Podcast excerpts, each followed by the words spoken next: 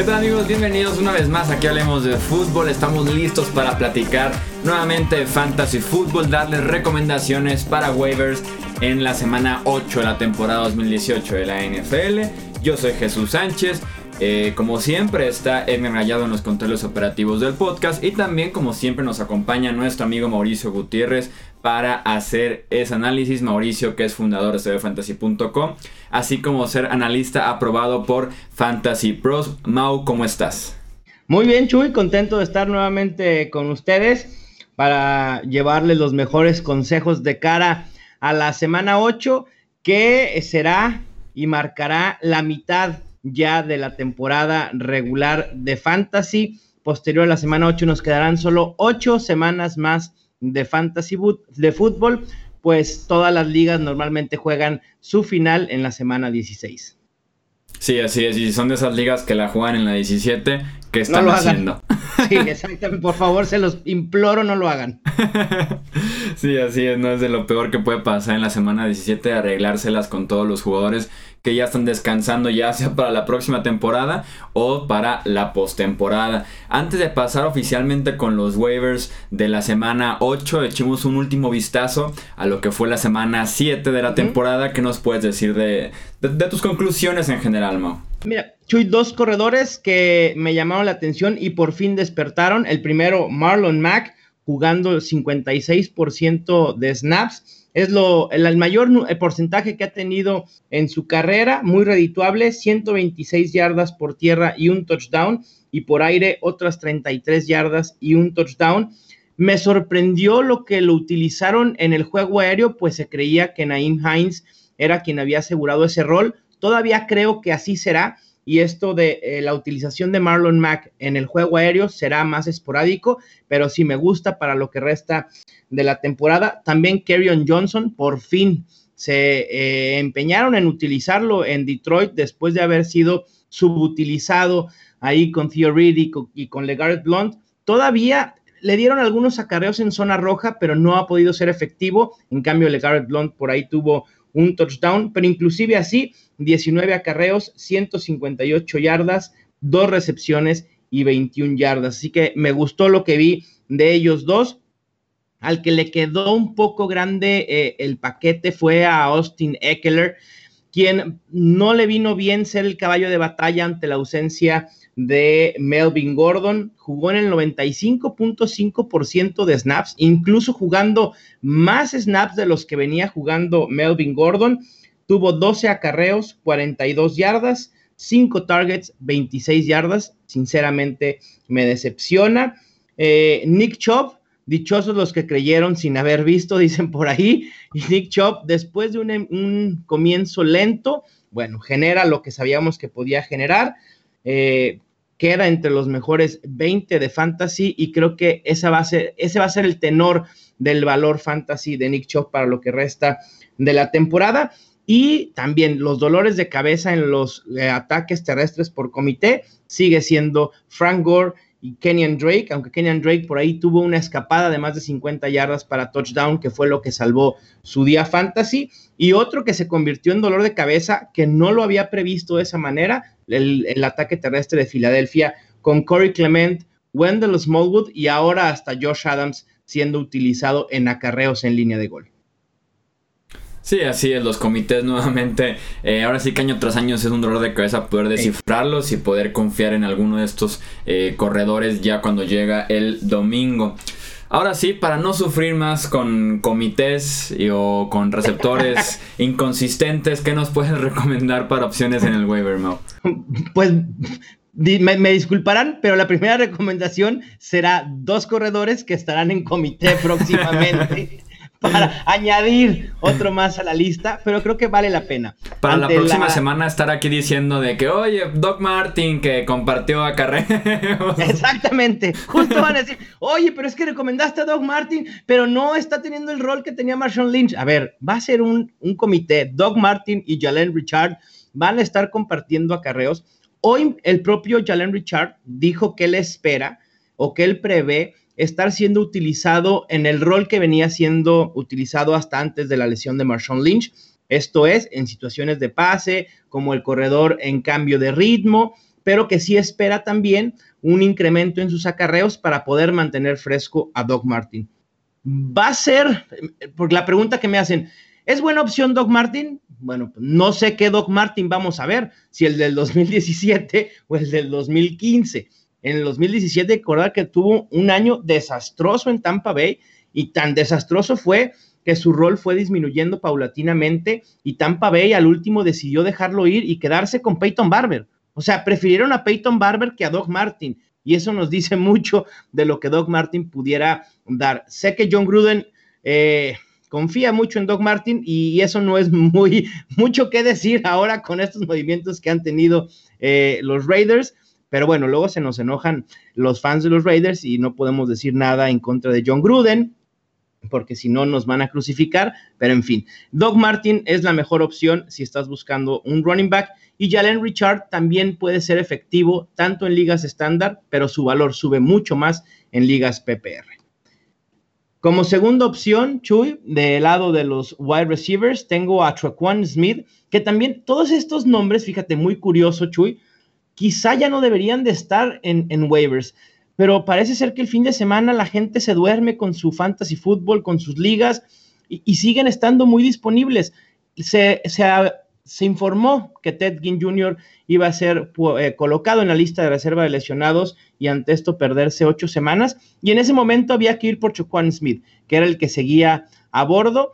Tal fue lo que sucedió en la semana 7, que fue quien cumplió este rol. Obviamente Michael Thomas comanda este ataque aéreo, pero al final de cuentas siempre es bueno tener algo de un ataque aéreo tan prolífico como el de los Saints, eh, que son líderes en puntos por juego con 36, es el segundo equipo mejor en yardas totales con 424 y en yardas por pase con juego con 320. Estos números son antes de semana 7. Y Trecon Smith Tuvo un día discreto, 6 targets, 3 recepciones y 44 yardas, pero su rol va a ir incrementando y vale totalmente la pena tenerlo y darle un lugar en la banca. Siguiendo con las opciones eh, terrestres, tengo a Raheem Mustard como mi tercera opción a reclamar en waivers. Matt Breda sigue estando lesionado, ese tobillo no lo deja en paz y realmente creo que los 49ers debieron de haberle dado descanso a Matt Breida y no forzarlo a jugar o que no se forzara él mismo a jugar y que su tobillo sanara del todo. No fue así y en semana 7 acaba con 5 acarreos, 15 yardas y un fumble. Alfred Morris y Raheem Mostert compartieron el ataque terrestre para seguir hablando de los comités que tanto nos gustan, pero Mostert fue mucho más efectivo. Con solo 11 toques, acumuló 78 yardas y además fue el running back con más targets del equipo con cuatro. Quizá cuatro targets no son muchos, pero al final de cuentas son más oportunidades a favor de, de Raheem Mostert. Su calendario en los siguientes tres juegos luce bastante favorable. En Arizona, la próxima semana, si Matt Breida, incluso con Matt Breida jugando, me parece que Raheem Mostert debe ser titular, al menos en el flex. Y si Brida no juega, entonces lo subiría incluso a mi running back 2, es decir, top 24, tirándole a running back 1, con probabilidad de terminar en ese top 12. Arizona es un desastre contra running backs. Después iría contra Oakland, que también no hay mucho que decir de su defensa. Y por último, en este lapso de tres siguientes juegos, sería contra Nueva York. Y en la otra opción de wide receiver, me gusta Tyrell Williams una vez puede ser casualidad, dos veces ya me generó intriga y comienza a hacerse tendencia. No creo que vaya a tener números similares Tyrell Williams durante la mayoría de semanas que restan de la temporada, pero fue su segundo juego consecutivo con al menos 17 puntos fantasy, 118 yardas y al menos un touchdown en ambos juegos. Ha anotado eh, touchdown en tres de los últimos siete y a pesar de los pocos targets, tuvo una sólida semana contra Tennessee. Seguramente, como dije, sus números no van a ser así por lo que resta de la temporada, pero se está consolidando como una opción viable en una buena ofensiva con un Philip Rivers certero que no está lanzando intercepciones. Me parece que vale la pena agregarlo porque pudiera tener valor para utilizarlo en el flex en algunas semanas sobre todo si están lidiando con lesiones o si están lidiando con semanas de descanso. Y por último, nada más y nada menos que un coreback, Mitchell Trubisky o Mitch Trubisky, como lo conocen muchos. Unos dicen Mitch, a él le gusta que le digan Mitchell. En fin, díganle como quieran. A su mamá también le gusta a Mitchell. y a mí me gusta en fantasy. Chuy, de la semana 4 a la 7, promedia 34.11 puntos fantasy. No hay coreback en la NFL con más puntos fantasy que Mitch Trubisky en ese lapso. Tercera semana consecutiva con al menos 300 yardas y al menos 3 touchdowns. Creo que la esta versatilidad y más utilización de Tariq Cohen en el ataque aéreo le ha servido muchísimo, le da una dimensión nueva a esta ofensiva y una arma más a Trubisky, quien ya cuenta con Allen Robinson, Taylor Gabriel, que me parece que Matt Nagy lo está utilizando en varias ocasiones como solía utilizar a Tyrek Hill en Kansas City, Trey Burton, el novato Anthony Miller. Probablemente va a venir una regresión, obvia en los números de Trubisky, pero de igual manera merece estar en rosters en casi cualquier formato de fantasy. Quizá no como un top 12 eh, seguro cada semana, pero sí sin duda como top 15. Sus siguientes tres juegos serán contra los Jets, en Buffalo y contra Detroit. Así es, pues ahí están entonces las opciones que tenemos. Cinco opciones son realmente, en este caso fueron seis por ahí, una compartida para iniciar con las recomendaciones. Jugadores a soltar, allá podernos deshacer de ellos para darle lugar a estos nuevos jugadores. Además de Chris Hogan, ¿a quién podemos soltar? y sí, iba a decir a Lamar Miller, pero Lamar Miller nos sorprendió. Por fin regresa a las 100 yardas por tierra. Parece ser que lo que eh, falta para que los jugadores despierten es hablar más de ellos, ¿no? Ya sabes que suele pasar, hablas mal de un jugador, a la siguiente semana, bueno, te sorprende con 100 yardas y un touchdown. Hay que descartar Alfred Blue, Ty Montgomery, Alfred Morris, Rashad Penny, Jordan Wilkins, Giovanni Bernard, CJ Anderson, que van dos juegos en las que no juega un solo snap. Increíblemente, Christian McCaffrey ha jugado el 100% de snaps en las últimas dos semanas. Al wide receiver Quincy Enunwa también lo podemos descartar. A Jamison Crowder y a los wide receivers de los Jaguars, porque de inicio no sabemos ni quién les vaya a lanzar el balón. No, y aunque supiéramos quién, ninguno de los dos promete mucho. Bueno, tienes razón. Pero bueno, Blake Bortles sabes que es el rey del tiempo basura.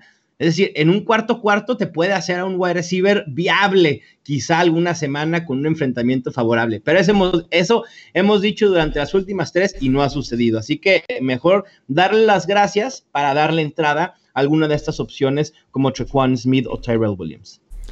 Así es, entonces ahí están las opciones para que también ya puedan empezar a mover su roster, agregar y también a soltar jugadores. Tenemos dos avisos, avisos parroquiales que hacerles. Uno de ellos se lo hicimos la semana pasada y muchos nos escribieron en Twitter. ¿Por qué no me dijeron que a las ocho y media de la mañana había partido en Londres? Si, si fueron de esos, la semana 7, les decimos que en la semana 8 nuevamente iniciamos a las ocho y media de la mañana. Eh, con el partido entre Filadelfia y Jacksonville en Wembley Stadium. Y ahora sí que segundo aviso parroquial. Si vives en México, no solo vamos a hacerte un favor fantasy fútbol, pero también un favor eh, en general a tu vida. Este de sábado a domingo se retrasa una hora el reloj, así que por lo menos en México, en la hora centro, es a, es a las 7 y media de la mañana este partido en Londres y todos los partidos también se recorren. En lugar de las 12 al mediodía son 11 de la mañana, de 3 de la tarde son 2 de la tarde y el Sunday night es a las 6 y media de la tarde. Entonces dos avisos parroquiales de fantasy fútbol, otro también de la vida en general si vives en México, así que que no los agarres prevenidos porque sí muchísimos en Twitter empezaron a decir, sobre todo el caso de Melvin Gordon, que fue medio una sorpresa, tan temprano, sí fue como de que me ganó el sueño, que el despertador no sonó y tengo a Melvin Gordon inactivo en mi alineación titular. y mucha gente perdió por tener a Melvin Gordon de titular. Eh, yo tenía a Melvin Gordon en una liga, tenía a Austin Eckler, metí a Austin Eckler, de todos modos no me funcionó el movimiento, igual perdí, y de hecho perdí como por tres o cuatro puntos, creo que dejé en la banca, no me acuerdo a quién que seguramente me hubiera dado el triunfo, pero bueno, yo preví que, Austin Eckler sería una opción viable, no lo fue. Y bueno, no les vaya a pasar lo mismo con Carlos Hyde, TJ Yeldon, con las opciones de Filadelfia, Corey Clement, Wendell Smallwood, las opciones aéreas, Alshon Jeffrey. Hagan sus movimientos. Si saben que no se van a despertar el domingo temprano, hagan sus movimientos desde el sábado en la noche. Si quieren en la fiesta, a media fiesta, hagan sus movimientos. Es mejor hacer movimientos que quedarse inactivo y que el domingo tengan una sorpresa. Sí, así es, por lo menos ya en la madrugada dices, ok, no llego al primer horario del domingo, pero pues de una vez lo voy haciendo, ahí está entonces otra recomendación, otra opción que pueden seguir en Fantasy Football. Esta semana número 8, a partir de la semana número 9, regresamos a los horarios de siempre, ya no habría partidos en la mañana porque se acabaron los juegos en Londres y nuevamente el horario estaría eh, pues parejo con el de Estados Unidos y serían nuevamente 12, 3 de la tarde y demás eh, horarios. Esto para México, que es el que por lo menos a mí me consta que hay cambio de horario el fin de semana. Si en su país también lo hay, hagan un servicio a la comunidad y en los comentarios nos pueden dejar aquí abajo eh, también su país y si hay alguna modificación para esta octava semana. Mauricio Gutiérrez, muchísimas gracias eh, nuevamente por estar aquí con nosotros. Recuerden que pueden encontrar más análisis e información de Fantasy Football en la página de Mauricio, estadiofantasy.com, además de eh, seguirlo en Twitter y en Facebook. Claro que sí, Chuy, un placer haber estado con ustedes. Gracias nuevamente por esta invitación a ser parte de Hablemos de Fútbol y poderles llevar contenido fantasy fútbol. Con Edmer Gallardo en los controles operativos, yo soy Jesús Sánchez, es Hablemos de Fútbol y nos escuchamos en el próximo episodio. Hasta luego.